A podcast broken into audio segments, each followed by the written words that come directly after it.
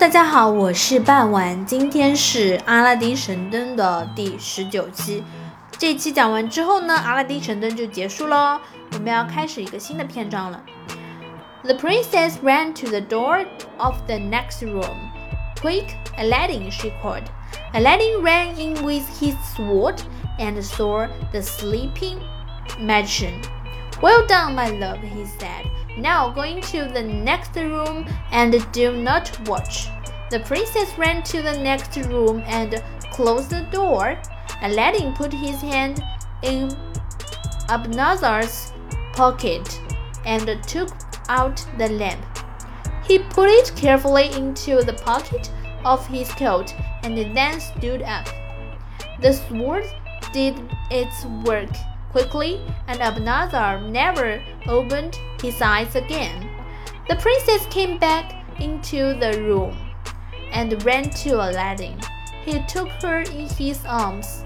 The magician is dead, he said, and now we can go home. He began to rub the lamp. Whoosh!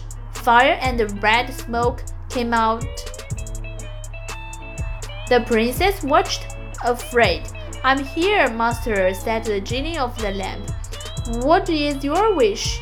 Carry this palace, Babaradoodle, and me back to our city in Arabia.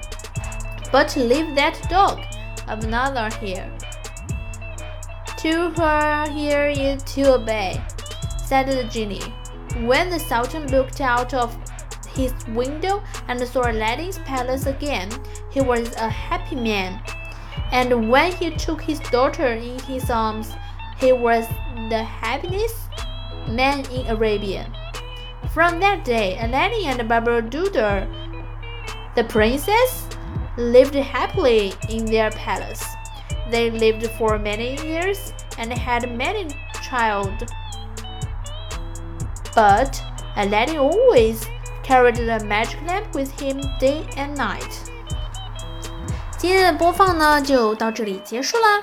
想提问大家一个问题：那最后他们有没有回到他们自己的国度阿拉伯呢？